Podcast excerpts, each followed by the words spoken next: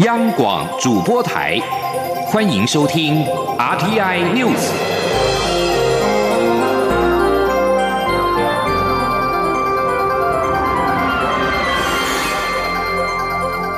听众朋友您好，欢迎收听这节央广主播台提供给您的 RTI News，我是张顺祥。台湾原定要参加在中国举办的国际旅游交易会，却被中国大陆强迫更名。交通部观光局不甘矮化，决定不参加。对此，行政院发言人丁仪明八号表示：“国家的尊严不能够牺牲，行政院支持观光局的决定。”丁一明表示：“如果能够参加 PATA 的国际旅游交易会，当然可以增加台湾的能见度。少参加一次，就少一次宣传的机会。但今年因为疫情的关系，台湾的防疫得当。”已经在国际上享有很高的知名度，得到非常大的宣传。而大陆委员会也表示支持观光局的做法，并形容此为粗暴的作为，表达不满，并且给予谴责。发言人邱垂正强调，中共以政治的因素打压及阻挠台湾参与国际组织相关活动。甚至扩及到无涉政治的观光旅游领域，只会引起台湾人民的反感，无助两岸关系发展，并且让两岸的民心渐行渐远。交通部长林佳龙受访时强调，中国此举无法抹灭台湾存在的事实，而且只会引起国际更大的反弹。央广记者吴丽君的采访报道。台湾自一九五一年起就是亚太旅行协会 （PATA） 的创始成员，并由交通部观光局以中华台北分会为名参与亚太旅展。去年还以阿里山茶文化获得 PATA 文化类金奖。今年受到俗称武汉肺炎的 COVID-19 疫情影响，由中国大陆主办的亚太旅展改为线上交易会。台湾也做了充足准备，要跟世界各国分享。台湾从防疫成功到国旅大爆发的经验，不料我方却在开展前两周发现参展名称遭中方擅自改为台湾海峡观光协会，几经交涉无果，最后份额选择退出。对此，交通部长林佳龙八号在出席国庆廉价疏运联合预报时，面对媒体关切，除了力挺观光局所。做的决定，并强调中方此举不能抹灭台湾存在的事实，而且只会引起国际更大的反弹。他说：“国家的主权跟尊严不容让步，台湾就是台湾。中国打压，企图帮我们做任何的改名啊，并没有办法抹灭台湾存在的事实，而且是损人不利己的事情。”特别是台湾防疫的成果受到世界的肯定，也是后疫情时代全世界现在很想了解的一个很宝贵的经验。所以在这个时刻擅自把我们改名，使我们没有办法分享台湾防疫的经验。我想这个只是会引起更大的反弹。林佳龙指出，台湾无法在这次旅展中和国际分享台湾从防疫旅游进展到安心旅游，甚至带动整个内需经济。复苏的经验是国际观光业的损失，也希望未来在其他国家主办的亚太旅展不再发生类似的憾事。尤其未来国际观光旅游的发展将与防疫密不可分，因此交通部未来也将透过各种管道加强与国际观光组织及 NGO 的交流。中央广播电台记者吴丽君在台北采访报道。全台水库蓄水量拉警报，随着枯水期到来，水情更加的吃紧。行政院长苏贞昌八号在行政院会指示，经济部等部会密切的掌握水情，而且跟农委会配合，滚动调整二期稻作灌溉用水，并加强宣导节约用水。记者王慧婷的采访报道。今年到十月都还没有台风侵袭台湾，因为降雨量不足，造成水库蓄水量偏低。桃园到嘉义的水库集水区降雨量更是有记录以来最低。面对旱象，行政院长苏贞昌八号在行政院会要求经济部密切掌握水情，并与相关部会合作审慎因应旱象。经济部与农委会也要滚动调整二期稻作灌溉供水，给农民最大的照顾。行政院。发言人丁仪明转述说：“那现阶段对于民生和产业用水还没有直接影响，不过因为枯水期将近哦，各单位应该也是要审慎应对。那么在旱象解除之前哦，院长请经济部持续掌握水情，做好各项管控调度，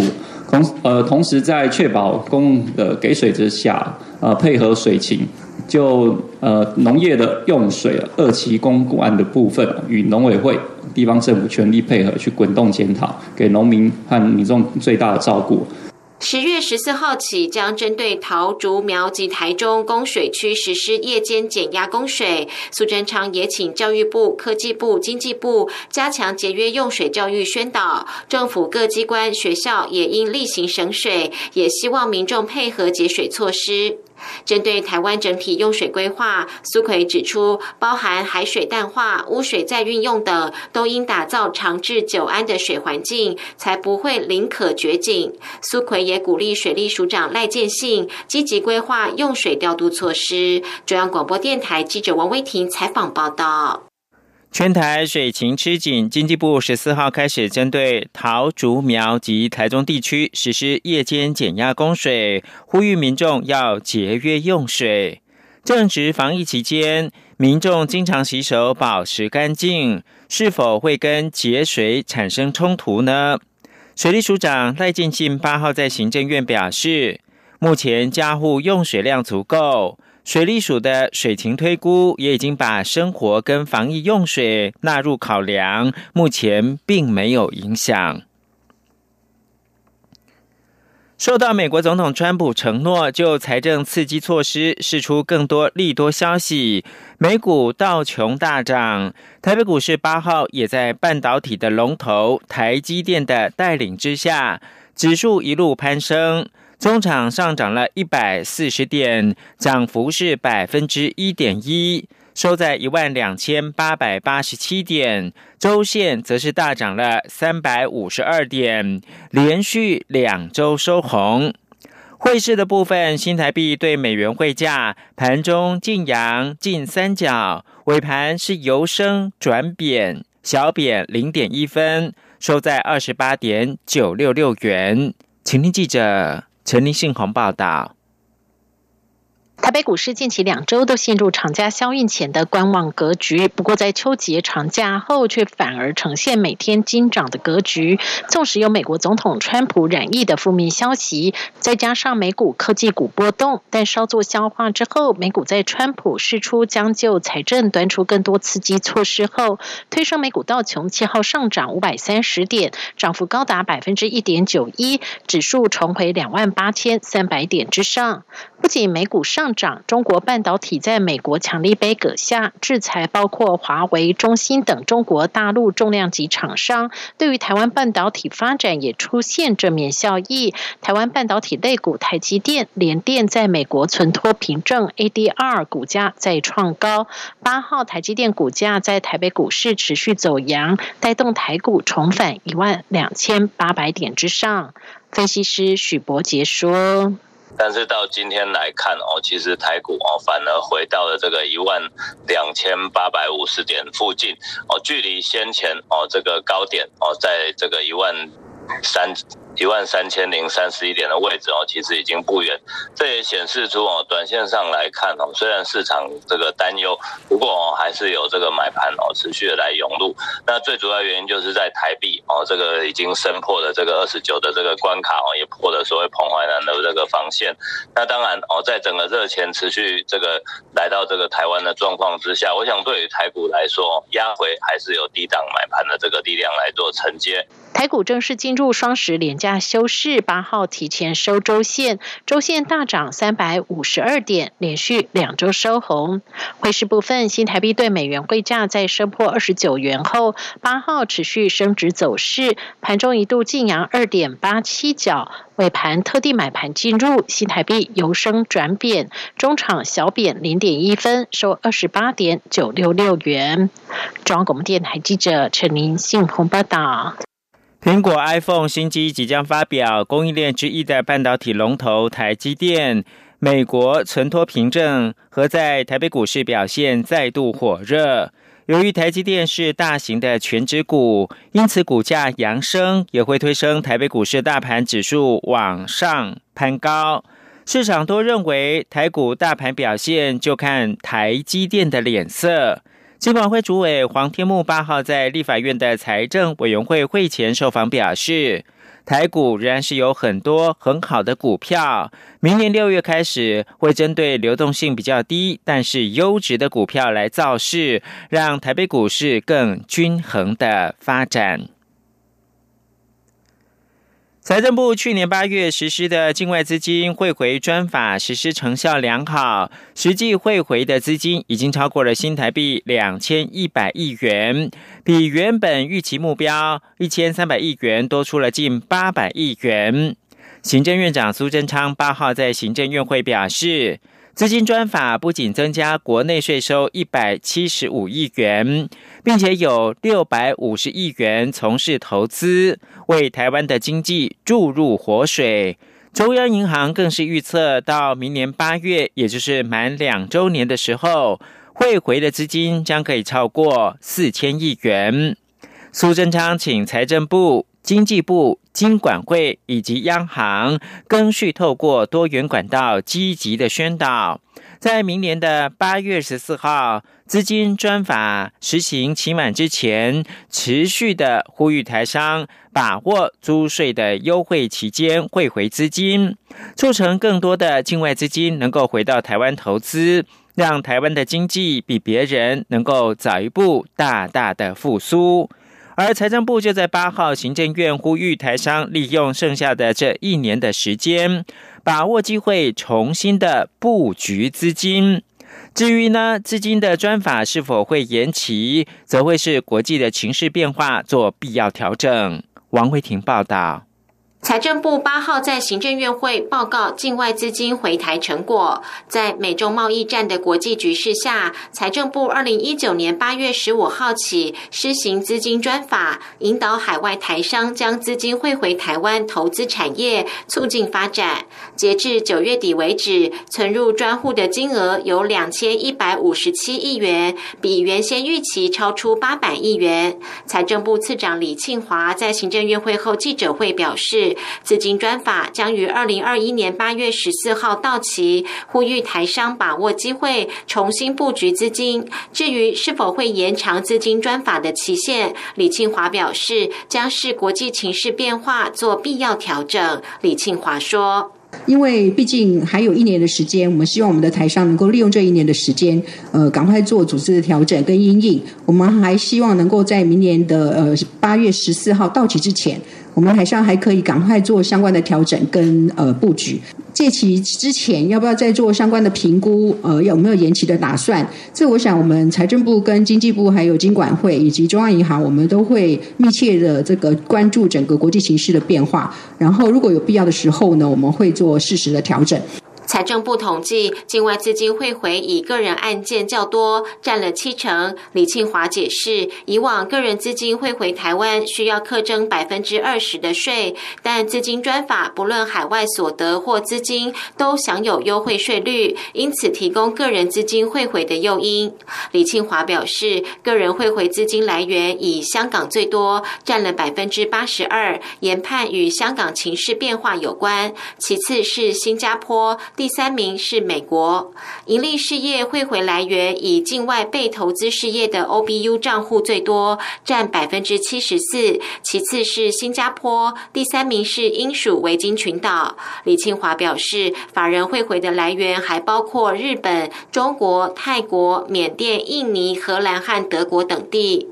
根据财政部统计，境外资金回台总投资金额达到六百五十亿元，其中百分之九十五为实质投资，有六百一十六亿；百分之五为金融投资，有三十四亿。李庆华表示，境外资金金融投资范围包括有价证券、期货选择权和保险商品等。中央广播电台记者王威婷采访报道。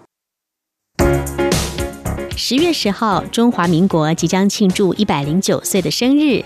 中央广播电台将在双十国庆这一天，为全球听友转播总统府前国庆大会的实况，尤其是蔡英文总统的国庆演说，并且邀请学者专家现场及时分析总统演说的内涵。十月十号星期六上午九点十分到十一点三十分，央广会同步使用六个中短波频率，央广网站。以及 RTI 中央广播电台脸书粉专同步影音实况转播双十国庆大会。华语广播请使用中波一五五七千赫，短波九七四五千赫、九七七零千赫、一二零二五千赫、一五四六五千赫以及一五五三零千赫收听。影音直播请锁定央广网站。triple w 点 r t i 点 o r g 点 t w 与脸书粉专 r t i 中央广播电台收看。另外，双十国庆当天，欢迎听众朋友们加入微信账号 Good Morning 底线 Taiwan 参与节目，就有机会获得精美台湾邮册好礼。十月十号上午九点十分，央广与您一起庆祝中华民国生日，看见台湾的民主与自信。现在是台湾时间清晨的六点四十六分，我是张顺祥，继续提供新闻。二零二零双十国庆明天周六就要登场了。国庆筹委会八号在总统府前广场举行了国庆的预演，一连串精彩的表演抢先曝光。刘品希报道。国庆大会将于十号登场。国庆筹备委员会八号下午在总统府前广场进行预演。今年国庆主题为“二零二零民主台湾自信前行”，由苗栗陈家班北管八音团开场。每年国庆表演活动的重头戏，国防部三军联合乐仪队接续登场，展现华丽精准的操枪技巧，并快速变换队形，还演奏知名流行歌曲《稻香》与《势在必行》。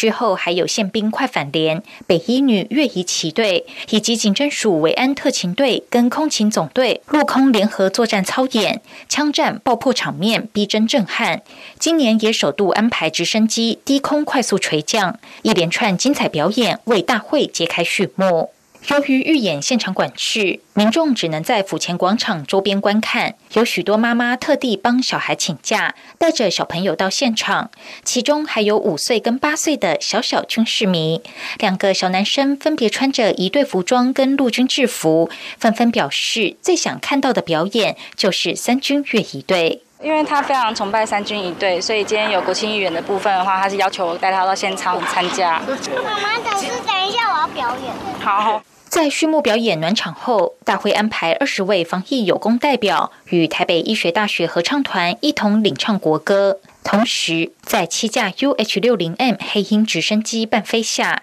两架 CH 四拐七努克运输直升机吊挂巨幅国旗，飞越观礼台，吸引许多民众抢拍。今年也特地安排防疫英雄车队，由一百位防疫代表乘坐悍马车及卡车进场，接受民众欢呼。大会最后也是许多国人最期待的，便是战机冲场表演，由空军最新式的 F 十六 V 战机以及雷虎小组编成大雁队形，先后通过观礼台上方，并喷放划破天际的三色彩烟，为国庆大会画下完美句点。央广记者刘聘熙在台北的采访报道。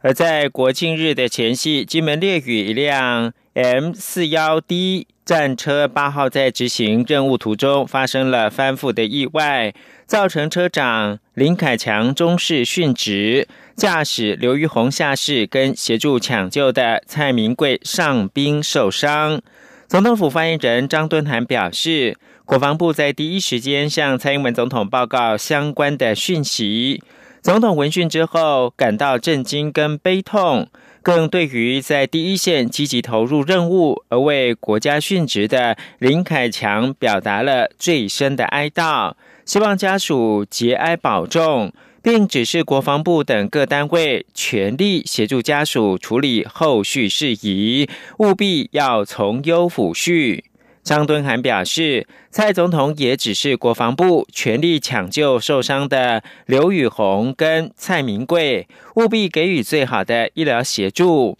同时要求国防部务必查明事故原因。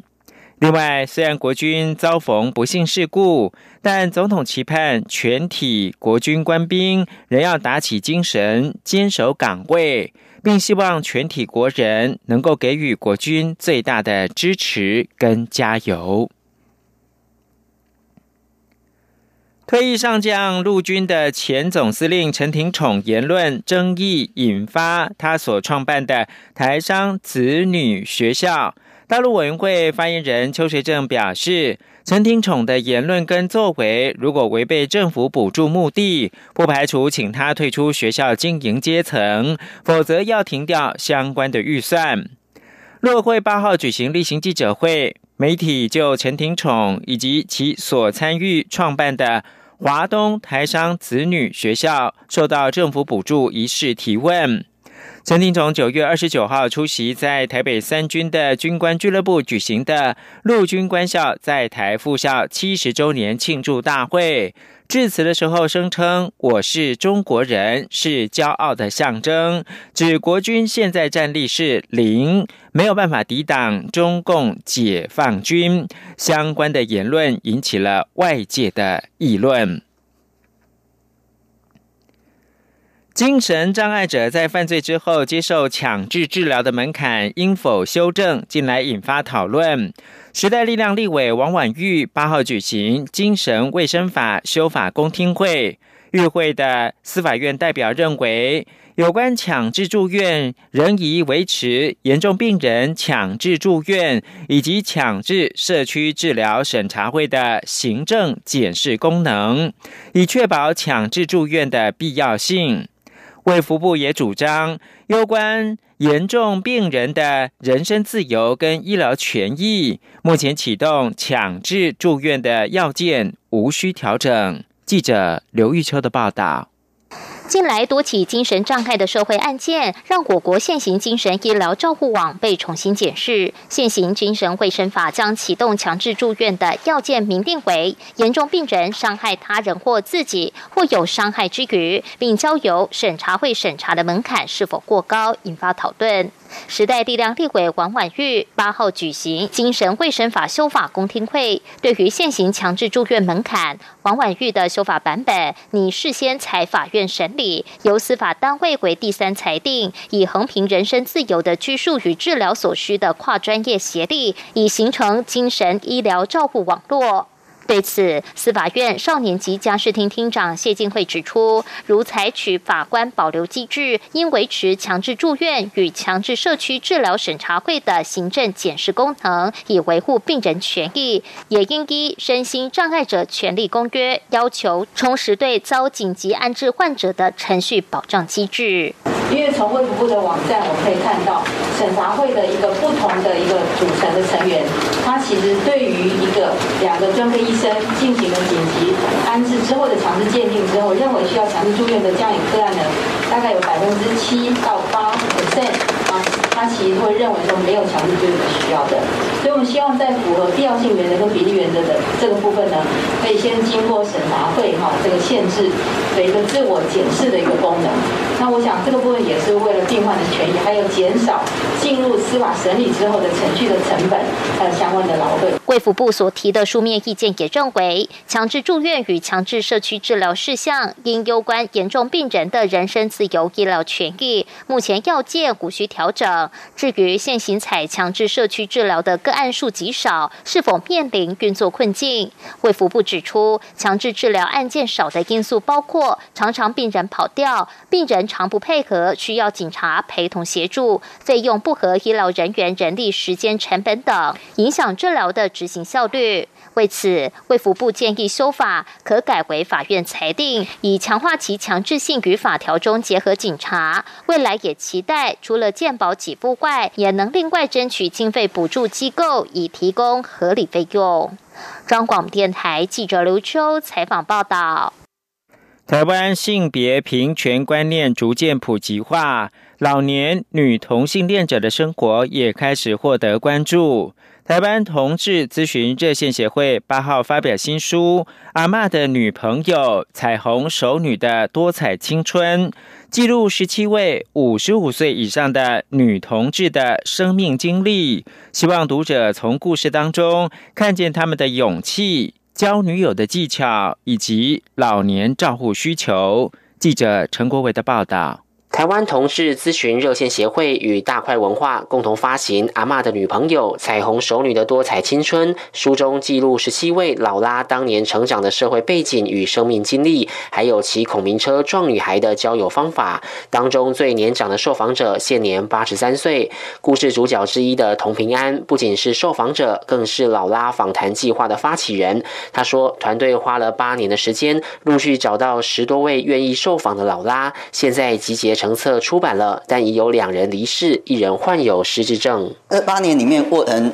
起起伏伏啦，一开始找不到人受访嘛，因为老大的处境比男同志还压力更大，所以一直我找到他们，他们也不太愿意把他们故事说出来。那所以我们是经过非常多的努力，才找到那么多位。老拉访谈计划带领人克菲指出，这群资深女同志历经当年那段艰困封闭的岁月后，现在要面临的是照护问题。我们之前拍过一个短片，叫做《其他人》，那里面有一段情节，就是一对年纪很大的老拉，那他们 couple 一起要住进安养院。可是大部分的安养院，你如果要住在同一个房间的话，都是异性恋的夫妻，所以他们去的时候要求住同一个房间，安养院的工作人员就突然觉得很为难，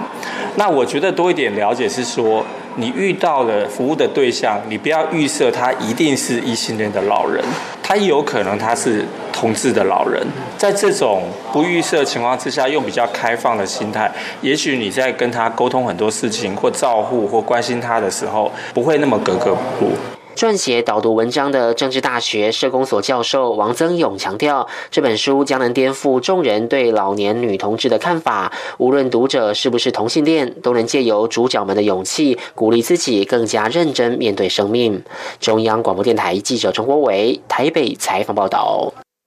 德国巴伐利亚邦议会八号成立有台小组，成员来自朝野各党派，未来将全力的推动对台关系。巴伐利亚有台小组成立大会驻的代表谢志伟也应邀致辞。主持成立大会的邦议会副议长林德斯巴哈致辞表示，去年十一月访问台湾的时候，对台湾留下深刻印象，当下就决定返国之后要成立有台小组。巴伐利亚有台小组是邦议员自发成立的开放性团体，多位议员八号对中国军机持续扰台相当的关切。巴伐利亚邦议会近来对台湾友好，欧洲委员会今年年初才通过决议案，支持台湾以观察员身份参与世界卫生大会。位在南部的巴伐利亚是德国面积最大的邦，也是制造业重镇，拥有西门子、B M W、奥迪、艾迪达等跨国企业，与台湾经贸的关系相当密切。此外，巴伐利亚有二十二所大学跟台湾的三十所大学签订了交流计划，史坦堡县，并且跟新北市还有花莲县结为姐妹县。最后提供给您是中国解放军军机近来多次逾越台湾的海峡中线，导致两岸关系情势紧张。同时引发各界担忧，中国是否将采取进一步军事行动，破坏两岸军事和平？对此，有美国国会共和党人称，为了确保台海安全，现在是时候美国做出具体承诺，防卫台湾了。以上新闻由张顺祥编辑播报。